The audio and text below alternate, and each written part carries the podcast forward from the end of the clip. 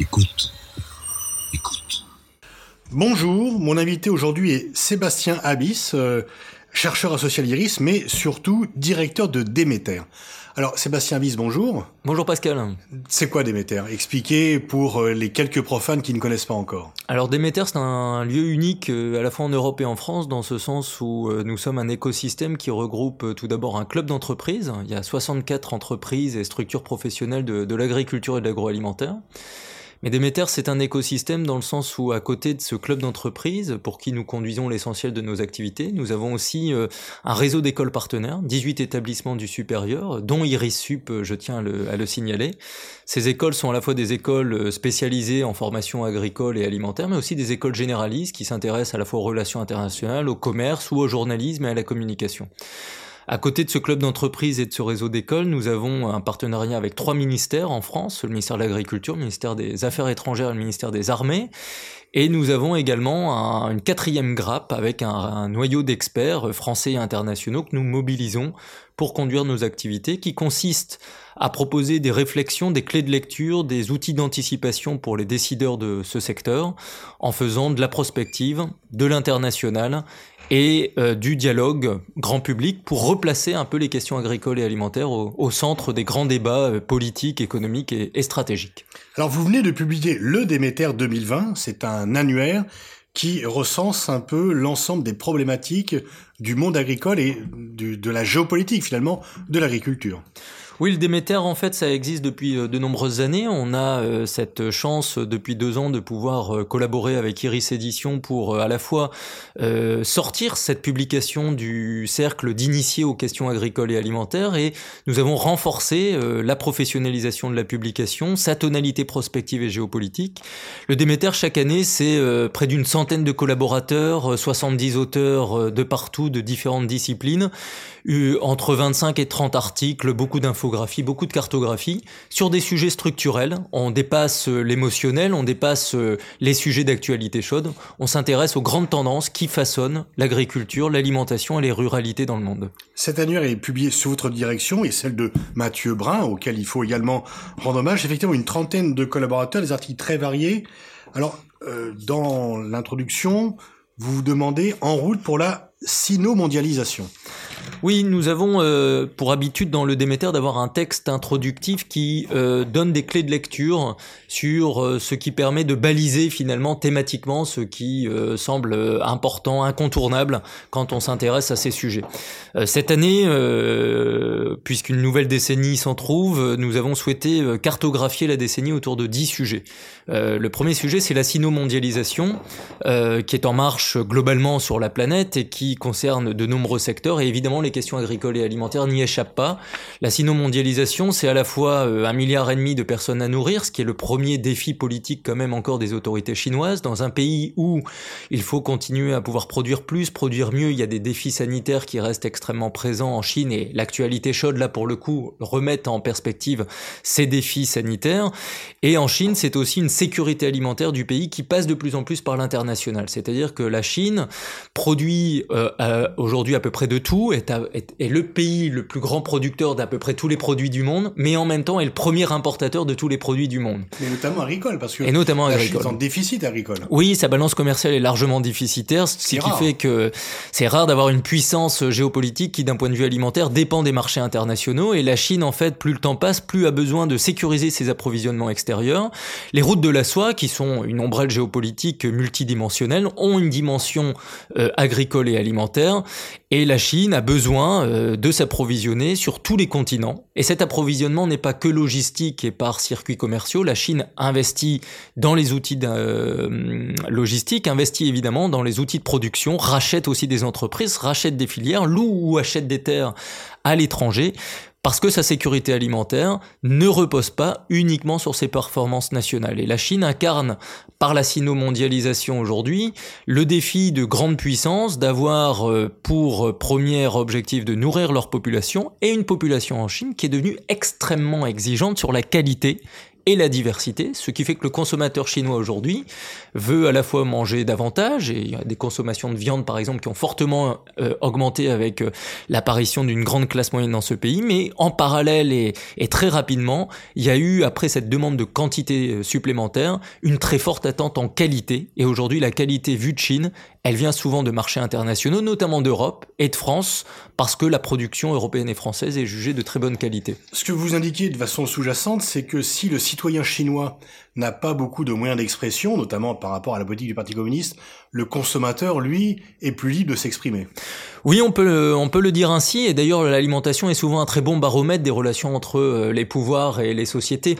Euh, quand les gens ont des difficultés alimentaires, euh, on sent très bien qu'on va avoir davantage de, de, vulnérabilité sociopolitique, et inversement, on sent que dans beaucoup de pays, euh, quand la variable alimentaire n'est pas garantie, sécurisée, ça reste une des priorités stratégiques du développement et des politiques publiques. En Chine, aujourd'hui, on voit bien que l'alimentation est un sujet sensible. Il y a eu des scandales alimentaires qui font que la dimension qualitative a suscité euh, beaucoup euh, d'émoi dans, dans la société chinoise. Mais on a aussi un consommateur chinois qui, fort de son pouvoir d'achat, fort de cette exigence alimentaire, demande aujourd'hui à pouvoir consommer de tout, finalement, en Chine, quand bien même la Chine ne produit pas tout le temps et tout au long de l'année certains produits. Donc le consommateur chinois aujourd'hui est un, est un client important de l'ensemble des agricultures mondiales. Et qui est écouté par son gouvernement. Et qui est écouté par son gouvernement parce qu'on voit bien que bah, quand sa santé, et encore une fois l'actualité récente euh, le montre, euh, le coronavirus euh, est un sujet euh, sanitaire important, mais nous avons eu en Chine ces derniers mois un, sujet euh, à caractère sanitaire qui a peut-être été moins commenté dans les grands publics, qui est la, la fièvre porcine africaine, maladie qui touche l'ensemble des cochons en Chine.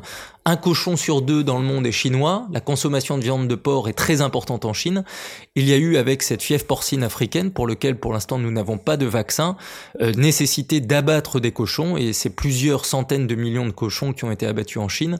Euh, paradoxalement, l'année du cochon est, euh, en 2019. Problème sanitaire majeur et on voit qu'il y a une dimension géopolitique à ce type de crise sanitaire, c'est que la Chine euh, a dû acheter davantage de cochons sur les marchés mondiaux, ce qui a fait remonter le cours du porc partout sur la planète, y compris en Europe et en France.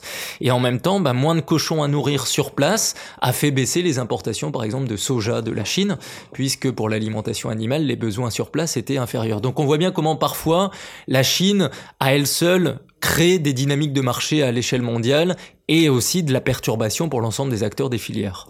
Ce que vous écrivez sur la route de la soie, dont on qu'on présente toujours comme à la fois un moyen d'influence et aussi un moyen d'assurer les exportations de la Chine, c'est aussi peut-être avant tout un moyen de sécuriser ces approvisionnements et notamment les approvisionnements alimentaires. Oui, les routes de la soie, en fait, d'un point de vue alimentaire, elles sont logistiques et commerciales bien, bien évidemment. Elles sont, euh, et je, le souligne, euh, de plus en plus, cette sino-mondialisation est également normative. Euh, Peut-être que demain, dans la bataille euh, qui se joue entre Washington et Pékin, euh, les batailles de droit et de normes incarneront aussi les rivalités entre ces deux superpuissances.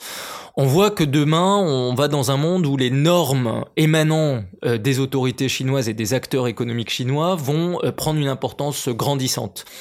Euh, c'est très vrai dans le domaine agricole et alimentaire. Et euh, d'un point de vue géopolitique, il faut pas oublier que l'année 2019 a été marquée euh, par l'élection à la direction générale de la FAO, l'Organisation internationale de l'agriculture et de l'alimentation, d'un Chinois. C'est aujourd'hui un, directeur chinois qui dirige la FAO, et c'est à la FAO que se déterminent les normes, le Codex Alimentarius et tous les, les règles qui permettent de définir ce qu'est un, un produit, ses, réglementations et ses standards pour les échanges internationaux. La Chine a clairement en tête, euh, au-delà des aspects quantitatifs et de sécuriser des approvisionnements, qu'une partie de sa sécurité alimentaire demain et de son pouvoir alimentaire sur le monde viendra aussi sur sa capacité à proposer ses propres normes ou à changer les règles internationales en matière juridique, agricole et alimentaire.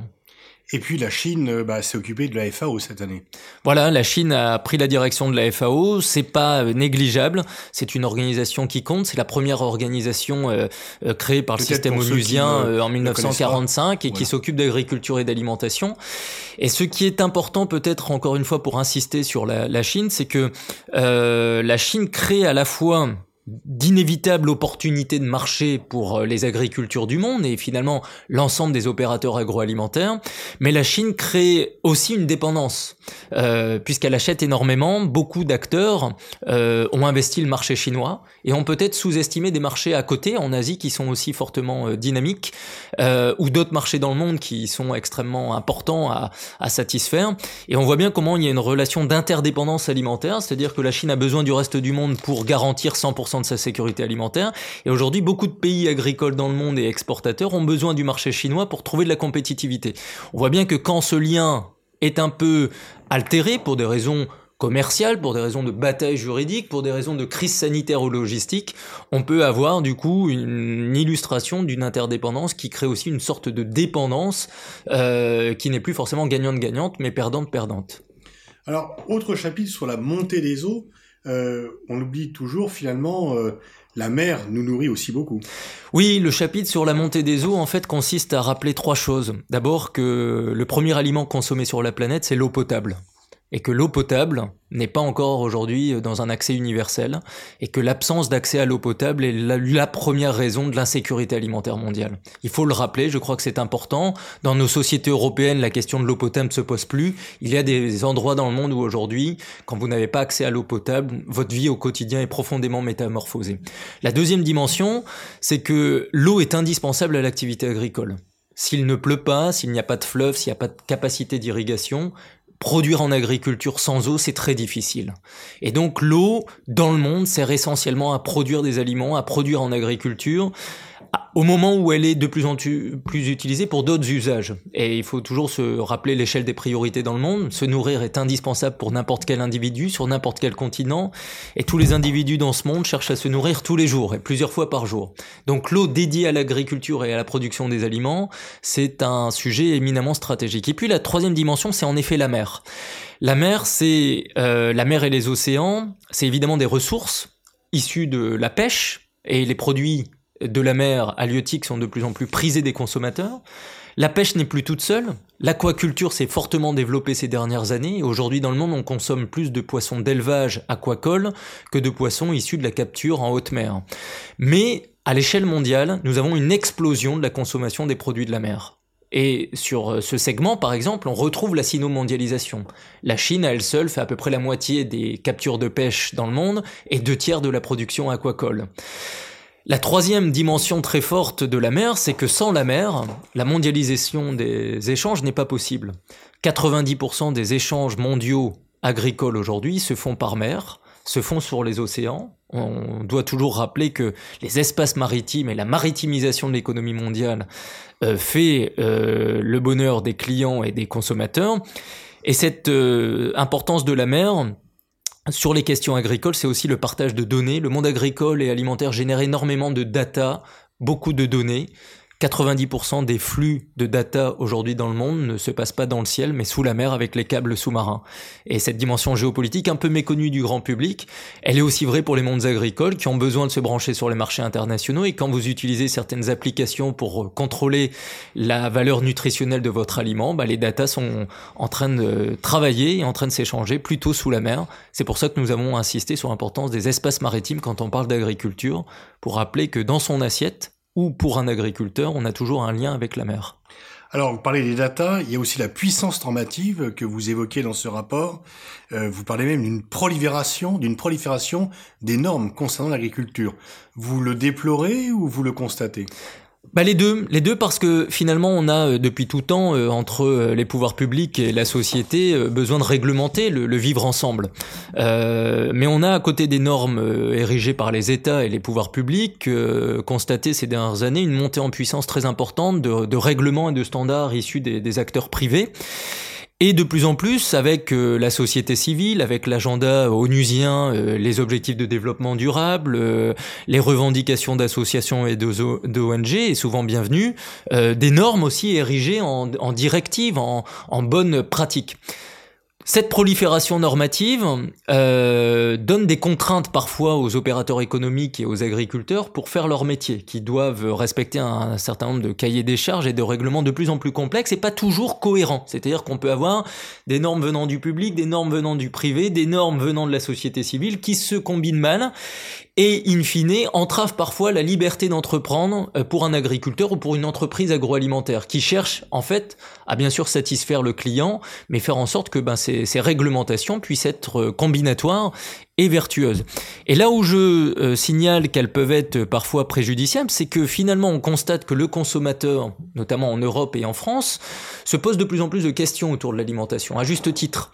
Mais ce consommateur, au lieu d'être rassuré par la prolifération de normes et de règlements et d'informations réglementaires figurant sur les produits qu'il consomme, est plutôt dans un état de confusion aujourd'hui, voire perdu, tellement il y a d'informations, tellement il y a de labels, tellement il y a d'indications juridiques ou réglementaires qui figurent sur les produits qu'on consomme. Donc il y a une vraie question ouverte qui est de savoir si on va pas un peu trop loin dans cette prolifération normative et informationnelle sur les contenus des produits, parce que finalement ça n'engendre pas plus de rassurance et de tranquillité chez le consommateur. Les milieux, vous touchez un point sensible, parce que le milieu agroalimentaire a à la fois... Euh, une mauvaise image, euh, certains le soupçonnent de ne pas respecter la nature, de ne pas respecter la santé des consommateurs, et en même temps il y a toujours une fascination pour le monde agricole, à savoir le succès notamment du salon de l'agriculture, une nostalgie euh, française pour le monde agricole. Comment vous évaluez un peu ces deux perspectives très différentes? Bah ça fait partie des cartes qu'on a voulu mettre en avant euh, sur l'importance de créer des liens, de recréer ces liens indispensables entre les mondes agricoles et, et la société à la fois parce que cette société contemporaine en France, en Europe, mais c'est une tendance mondiale, est de plus en plus urbaine et de plus en plus déconnectée des ruralités et donc de facto des mondes agricoles.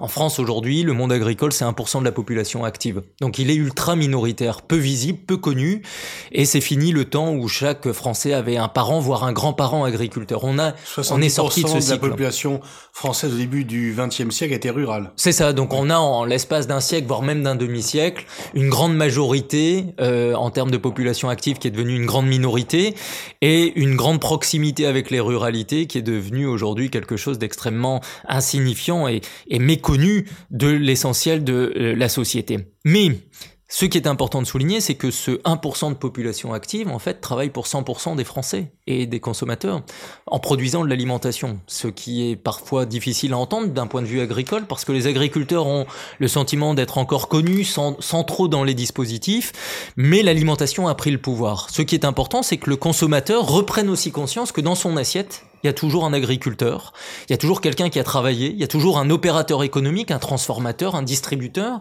et que ben, finalement ces transformations aujourd'hui attendues d'un point de vue environnemental, sociétal, euh, sur le produire mieux, ben, les mondes agricoles sont pleinement engagés depuis de nombreuses années pour mieux produire, pour euh, avoir des, des agricultures plus respectueuses des ressources, l'ensemble des opérateurs économiques, l'ensemble de l'agro-industrie est engagé depuis de longues années pour faire mieux. Et comme d'autres secteurs, pour faire mieux, ça demande du temps, ça demande euh, aussi que les, les, consommateurs soient prêts à payer plus cher quand les produits augmentent en qualité. Et c'est là où aujourd'hui il y a une double difficulté, c'est qu'à la fois le consommateur parfois oublie que dans son assiette, il y a des gens qui ont travaillé en amont pour lui donner cette sécurité quotidienne en quantité et en qualité, parce que on n'a jamais eu une alimentation aussi sûre qu'en 2020 en France, et ça c'est important de le rappeler. Et l'autre chose, c'est que ce consommateur, euh, très exigeant pour son alimentation, n'est pas forcément très partant pour payer davantage. Or, aujourd'hui, le grand gagnant du prix bas de l'alimentation, ça reste le consommateur. Si le consommateur veut un produit qui soit encore euh, meilleur euh, et plus performant, comme dans d'autres secteurs, quand des produits plus performants arrivent sur les marchés, il faut peut-être consentir à payer davantage sa nourriture, parce que la problématique du revenu des agricultures et des agriculteurs est un vrai sujet. Aujourd'hui, on ne paye pas à sa juste valeur certains produits alimentaires, alors qu'on les a jamais eus d'aussi bonne qualité. Donc c'est un vrai paradoxe c'est important que le consommateur soit cohérent, il veut de la qualité, il veut de la quantité, il veut de la diversité. Ça demande aussi à être euh, payé au juste prix avec une juste euh, considération sur ceux qui travaillent la terre et qui produisent de la nourriture. Vous consacrez également des longs développements au continent africain.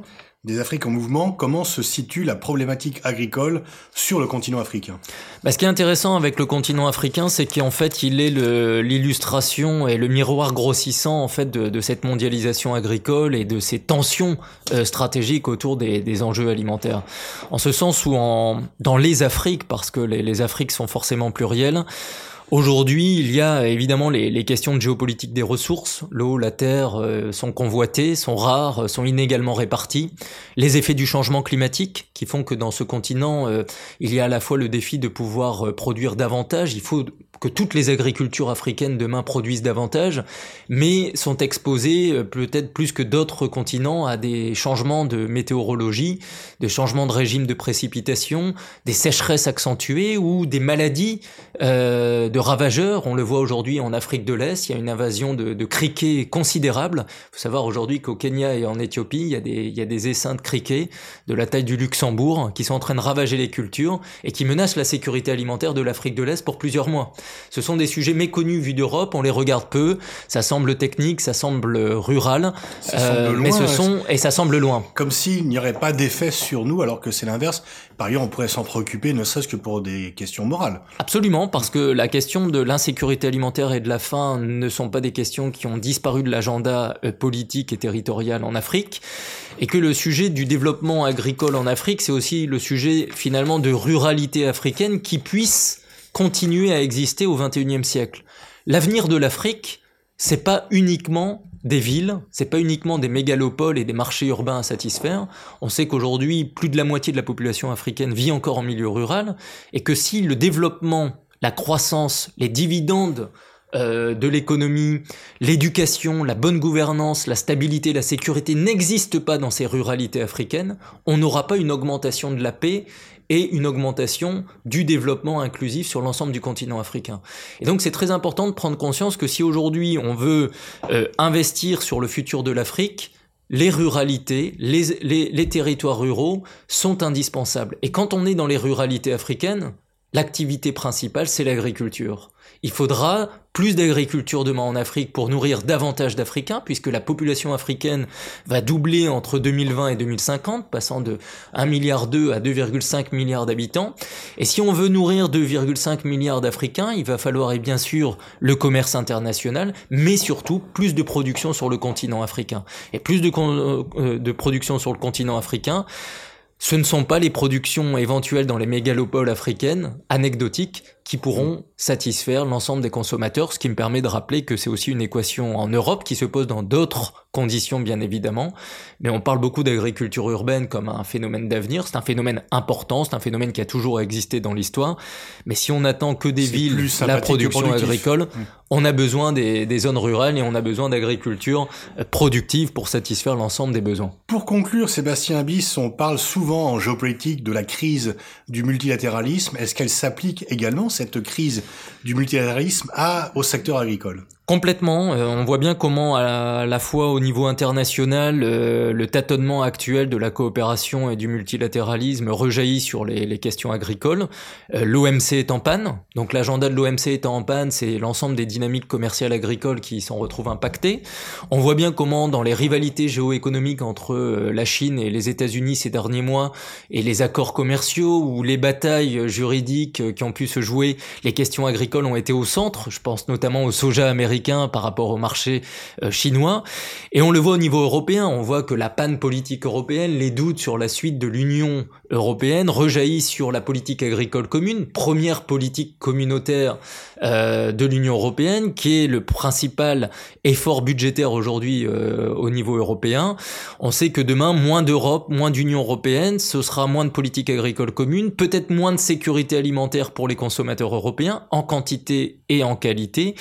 Et on voit comment les questions agricoles peuvent pâtir d'un certain euh, essor de national-populisme qui vont jouer sur ces questions parfois pour justement proposer des démondialisations de chaînes alimentaires à, contrario des attentes des consommateurs, ou en proposant euh, de, jouer sur les questions agricoles pour dealer sur d'autres aspects. C'est très important euh, de souligner que parfois dans certains accords euh, commerciaux, multilatéraux ou bilatéraux aujourd'hui, certains décideurs, certains responsables politiques sacrifient un peu les questions agricoles par rapport à d'autres sujets stratégiques Or, les questions agricoles concernent l'alimentation et concernent le quotidien de l'ensemble de la société. C'est pour ça aussi qu'il y a toujours une sensibilité sur ces sujets.